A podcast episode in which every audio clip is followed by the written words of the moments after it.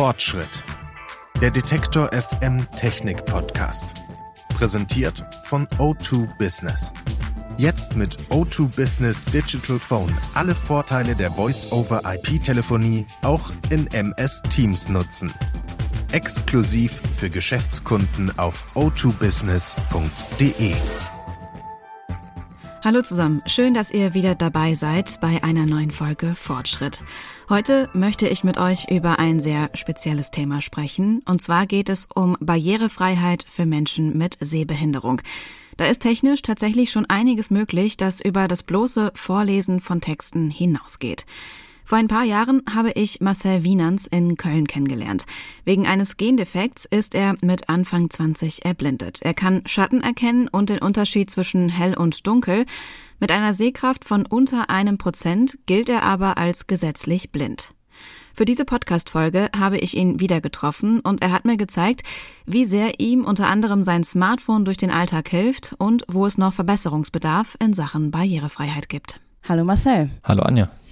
Wir haben den Termin für heute über WhatsApp geregelt, aber nicht mit Sprachnachrichten, sondern wir haben ganz normal miteinander geschrieben. Ich gehe davon aus, dass du den Text deinem Handy diktiert hast.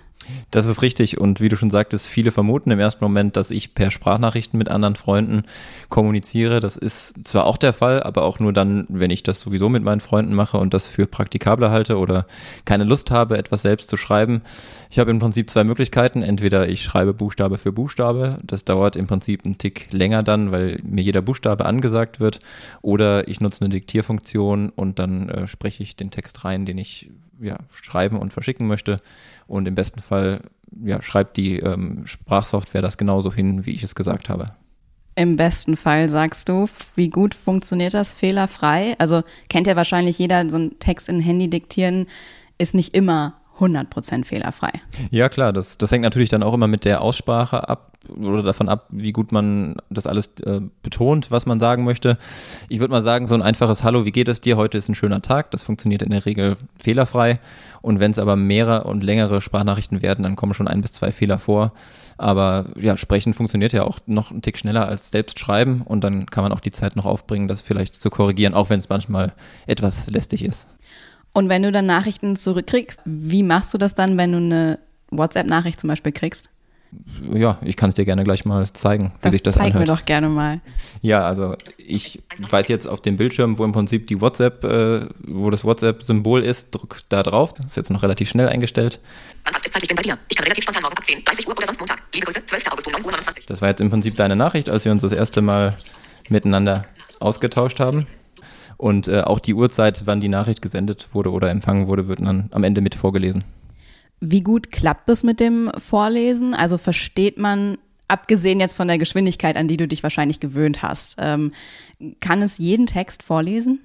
Also man nutzt ja auch diese Sprachsoftware als sehbehinderter oder hochgradig sehbehinderter und blinde Person noch häufiger im Alltag, auch am Laptop, wenn man studiert, wenn man arbeitet und das hängt dann immer natürlich vom jeweiligen Kontext ab, wie schnell ich die Sprachausgabe einstelle. Wenn das irgendwie ein wissenschaftlicher Text ist oder vielleicht sogar auf einer anderen Sprache wie auf Englisch, dann stelle ich natürlich die Stimme auch noch etwas langsamer ein, um das Ganze ein bisschen besser verstehen zu können und erstmal verarbeiten zu können, aber bei so Alltagstexten ist das überhaupt kein Problem. Wir haben jetzt viel über Text gesprochen. Wie sieht's aus, wenn du über WhatsApp ein Foto kriegst? Ja, das ist natürlich etwas, was noch nicht so gut funktioniert. Also die Technik hat sich da schon noch deutlich verbessert in den letzten Jahren. Das heißt, mittlerweile gibt es künstliche Intelligenz, sodass Fotos auch teilweise erkannt, erkannt werden können. Das funktioniert dann automatisch aufgrund der Datenbasis, die sich die KI immer weiter zueignet. Und dann kann es schon mal sein, dass irgendwie gesagt wird, zwei Personen lächelnd, Nahaufnahme im Freien und Strand oder sowas in die Richtung. Das heißt, man kann sich jetzt äh, zumindest vorstellen, was für ein Bild es ist. In der Regel vielleicht so ein Urlaubsfoto. Äh, man, man kann halt natürlich noch, noch deutlich zu wenig davon ableiten, aber ich glaube, da ist die Technik, äh, entwickelt sich immer weiter und da, äh, ja, wenn man an das Thema künstliche Intelligenz und sowas denkt, dann kann man sich vorstellen, dass da in den nächsten Jahren noch viel passieren wird. Aber ansonsten bin ich natürlich schon auch teilweise davon abhängig, dass Freunde mir mal vielleicht erklären in der WhatsApp-Gruppe, was ist das jetzt für ein Foto oder ähnliches.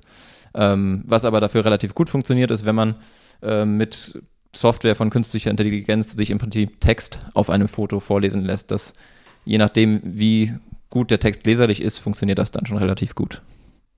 Du hast mir gerade schon erzählt, dass du auch äh, Social Media nutzt, Instagram, Facebook und so. Wie gut funktioniert das da? Sind das äh, Programme bzw. sind das Apps, die barrierefrei programmiert sind? Das funktioniert eigentlich relativ gut, mit der Ausnahme wieder der Bilder. Also das ist dann wieder die Frage, was möchte man nutzen. Facebook ist ja vielleicht nicht ganz so bildlastig wie Instagram und da ist häufig in einem Post Text dabei. Das heißt, das funktioniert relativ gut. Und ansonsten ist man natürlich als sehbehinderte und blinde Person darauf angewiesen, dass vielleicht im Alttext eine Bildbeschreibung hinterlegt ist, dass man auch weiß, was steht denn letztendlich da. Also ich kann gerne mal schauen, was jetzt bei mir beim Newsfeed ganz oben ist. Radio Köln, vor 1 Tag, öffentlich. Weitere Optionen. Bei uns in Köln gelten ab heute wieder strengere Corona-Regeln. Foto ist möglicherweise ein Bild von Text. Im Covid-19-Informationszentrum findest du Infos und Ressourcen zu Impfungen. Also in dem Fall kam jetzt im Prinzip der Text. Ähm, ich habe gehört, der kommt von Radio Köln. Es geht um Corona. Also das Thema lässt uns leider nicht los. Und dann gab es noch ein Bild, wo erst zunächst gesagt wurde, das Bild ähm, enthält vermutlich Text. Ähm, richtig viele Informationen gab es danach nicht, aber man konnte raushören, das gilt in Köln. Aber was genau jetzt da gilt, ist wahrscheinlich auf dem Foto drauf, konnte jetzt die KI in dem Fall aber nicht erkennen. Und du hast gerade schon den Alttext erwähnt. Wenn jetzt da hinterlegt wäre, was auf dem Foto steht, dann hätte dir die Software das vorlesen können. Genau, ja. Also man kann auch ähm, selbst im Prinzip Alttexte hinterlegen und dann schreibt man im Prinzip ein, zwei Sätze da rein und dann können, kann die Software das auslesen und äh, ja, beschreibt dann im Prinzip nicht sichtbar für Blinde, was, was auf dem Foto zu sehen ist und Sehende kriegen das eigentlich gar nicht mit. Also im Prinzip eine Lösung, um Barrierefreiheit herzustellen. Wie sehr würdest du sagen, wird das schon gemacht? Das ist, glaube ich, noch vereinzelt der Fall. Also eigentlich noch eher selten. Das sind dann Organisationen vielleicht aus dem öffentlichen Bereich, Institutionen, die sich viel mit Inklusion und Barrierefreiheit beschäftigen. Das ist dann da schon der Fall. Ich glaube, das Bewusstsein wächst da auch zunehmend, aber da ist auch sehr viel Aufklärungsarbeit noch nötig. Also digitale Barrierefreiheit muss noch mehr werden. Die muss definitiv noch mehr werden. Also das betrifft ja nicht nur Smartphones. Also das ist natürlich schon, schon sehr, sehr schön, dass Smartphones da mittlerweile zumindest einen sehr, sehr großen Beitrag zur Barrierefreiheit leisten. Ob das ähm, verschiedene Marken sind, die da einfach in der Lage sind, mit der Sprachsoftware zumindest schon irgendwie Teilhabe äh, zu ermöglichen, dass man mit anderen kommunizieren kann, dass man soziale Netzwerke nutzen kann, dass man sich über das Handy und die Apps eben Wetter ansagen lassen kann, sich informieren kann, alles was dazugehört. Aber äh, Digitalisierung geht ja weiter, ob es dann eben Fernseher betrifft, ob das vielleicht Bankautomaten betrifft. Ähm, immer mehr wird zu Touchscreens umfunktioniert. Das ist natürlich auch mit Herausforderungen verbunden, wenn es nicht äh, gerade eine Sprachausgabe beinhaltet. Wir sind in deinem Wohnzimmer, hier steht ein Fernseher. Guckst du Fernsehen? Wie machst du das? ja, ich gucke Fernsehen. Also ich setze mich schon dann äh, sehr, sehr nah mit dem Stuhl an den Fernseher, dass ich noch irgendwie das Mögliche mit meinem Sehrest wahrnehme. Aber auch manchmal halt einfach Sendungen, die vielleicht nicht unbedingt auf das Sehen so stark angewiesen sind. Also beispielsweise so eine Sendung wie Wer wird Millionär muss man nicht für sehen können. Und das andere ist, es gibt natürlich Audiodeskriptionen im Fernsehen, einmal Audiodeskriptionen bei vorproduzierten Sendungen wie beispielsweise beim Tatort dass dann im Prinzip in den Sprechpausen eine Erzählerstimme all das berichtet, was gerade passiert. Und Live-Audiodeskription beispielsweise bei Sportereignissen, dass es dann im Prinzip einen zweiten Tonkanal gibt, wo die Handlung etwas mehr beschrieben wird als vielleicht nur vom normalen Sport- oder Fußballkommentator und man im Prinzip auch die Pässe und alles, was dazugehört, beschrieben bekommt und ganz genau weiß, was gerade passiert. Eine kurze Unterbrechung für eine Botschaft von unserem Werbepartner. Virtuelle Zusammenarbeit auch für den Mittelstand? O2 Business macht's möglich. Momentan ist flexible Kommunikation wichtiger als je zuvor, egal ob firmenintern oder extern. O2 Business bietet mit der Kombination aus O2 Business Digital Phone, Microsoft Office 365 und MS Teams jetzt eine effiziente Komplettlösung für Unternehmen. Mit diesem Kombi-Angebot sind alle Mitarbeiterinnen und Mitarbeiter weltweit über ihre gewohnte Telefonnummer innerhalb von MS Teams erreichbar, können problemlos mobil arbeiten und erleben digitale Business-Kommunikation der nächsten Generation. Alle Vorteile der Voice-over-IP-Telefonie könnt ihr künftig ganz bequem auch in MS Teams nutzen. Weitere Infos und passgenaue Angebote für euer Unternehmen findet ihr auf autobusiness.de. Barrierefreiheit ist ja auch im Straßenverkehr immer eine große Sache. Wie kommst du da klar? Also Straßenverkehr lernt im Prinzip jeder blinde und hochgradig Sehbehinderte in einem Mobilitätstraining. Das heißt, es gibt ausgebildete Mobilitätstrainer, die versuchen eigentlich blinden und hochgradig sehbehinderten Techniken beizubringen. Vor allen Dingen natürlich auch den Umgang mit dem Blindenstock. Wie kann man sich an Straßen orientieren? Wie kann einem der Straßenverkehr helfen, wenn man vielleicht auch äh, große Kreuzungen überqueren möchte? Dann gibt es natürlich Blindenampeln, ähm, ja, die dann natürlich auch einem akustische Signale geben in der Regel. Und äh, ja, Leitlinien auf dem Boden, also die weißen Linien und äh, Punkte, die man als Sehender immer wieder schon mal wahrnimmt. Das alles gibt einem da schon irgendwie hilfreiche Tipps, äh, wenn man im Straßenverkehr unterwegs ist. Und von daher ähm, ja, ist das natürlich auch von Person zu Person unterschiedlich, aber ich würde sagen, ich komme im Großen und Ganzen sehr gut zurecht. Aber da bist du dann auf die ähm, Infrastruktur angewiesen, die es dann im Straßenverkehr gibt. Da gibt es weniger technische Hilfsmittel für dich persönlich. Für mich persönlich gibt es natürlich auch die Möglichkeit, wieder an einem Smartphone Apps wie äh, Google Maps zu nutzen oder andere Navigations-Apps, die einem natürlich trotzdem irgendwie sagen, wo lang man gehen muss, wo man hin muss. Das gilt natürlich für Sehende und Nichtsehende gleichermaßen. Aber für mich, wo ich halt eben keine Straßennamen lesen kann oder so, als, als sehbehinderte Person, ist das natürlich nochmal mit deutlich mehr Nutzen verbunden, als vielleicht für jemanden, der auch eine Karte äh, selbst lesen könnte oder, oder sich den Weg eben raussuchen könnte. Und so sagt mir dann eben Google Maps an, ich muss in 200 Metern links und dann 70 Meter später nochmal nach rechts. Und ja, so kann ich eben dann auch zum Ziel finden. Für mich ist dann die Herausforderung eher, wenn ich dann die 70 Meter gegangen bin und das Ziel da ist, vielleicht das eine von zwei, drei in Frage kommenden Häusern oder Geschäften zu finden, wo dann jetzt genau der Eingang ist. Aber ähm, man kann schon relativ genau damit natürlich zu seinem Ort finden. Aber das sind alles Sachen, da kann dir im Prinzip auch keine App helfen, oder?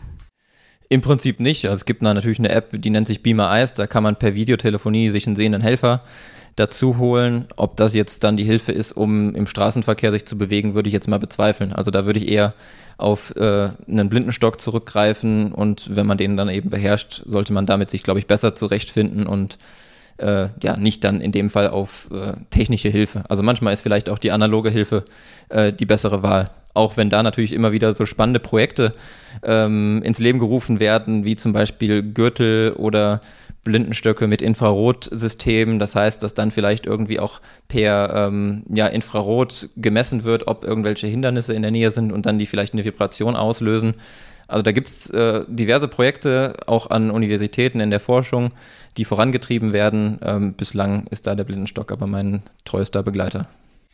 Bleiben wir noch einmal beim Thema Verkehr. Es wird ja irgendwann so sein wahrscheinlich, dass wir mit selbstfahrenden Autos unterwegs sind.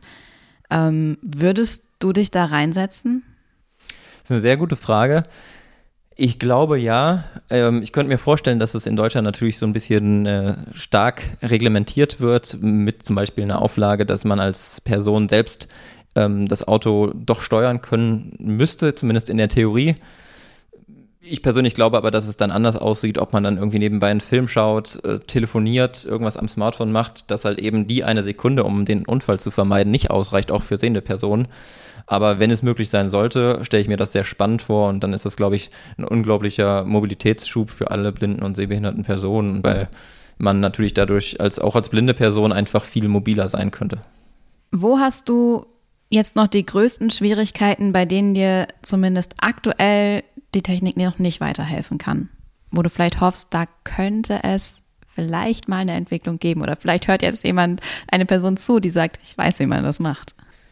Ich glaube, an viele Sachen denke ich vielleicht auch einfach jetzt gerade gar nicht, weil ich vielleicht dann irgendwie meine Strategien so habe. Ein Beispiel, was mir jetzt einfällt aus dem Alltag, ist, dass ich natürlich im Bereich Einkaufen im Supermarkt auf fremde Hilfe angewiesen bin. Ich habe das Glück, dass bei meinem Supermarkt sehr, sehr nette Verkäufer und Verkäuferinnen arbeiten, die mir dann auch helfen, die gewünschten Dinge zu besorgen. Das heißt, ich muss nur irgendwie meine Einkaufszettel im Kopf haben und dann sage ich, ich möchte hier noch ein paar Bananen, da noch ein, paar Himbeeren und ein bisschen Müsli und dann kaufen wir das gemeinsam ein. Also dann äh, schmeißen wir das in meinen Einkaufswagen und gut ist.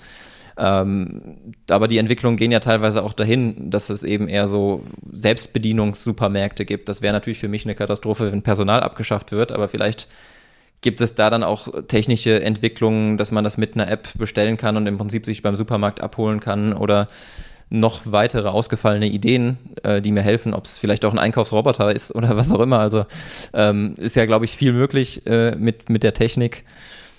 Ja, und, und ich glaube, auch im Bereich äh, Verwaltung oder Bürokratie, das Einreichen von, von Dokumenten, ähm, dass Deutschland da einfach noch flexibler wird im Bereich Digitalisierung und man äh, schneller mit gewissen Behörden und Ämtern kommunizieren kann, kann, glaube ich, für alle nur zum Vorteil werden. Fortschritt getestet. Im Interview mit Marcel haben wir ja schon gehört, wie er zu Hause seinen Fernseher benutzt. Aber auch Kinobesuche sind für ihn und andere sehbehinderte und blinde Menschen möglich. Mit Hilfe der App Greta von Greta und Starks. Marcel hat sie schon öfter ausprobiert und erzählt, wie das Ganze funktioniert. Da kann man im Prinzip sich vorher schon eine Tonspur runterladen, wenn man in einen Kinofilm gehen möchte. Das heißt, man kann in der App schauen, gibt es für den Kinofilm, den ich äh, schauen möchte, eine Audiodeskription und dann kann man äh, sich die runterladen. Die synchronisiert sich automatisch mit der Tonspur im Kino.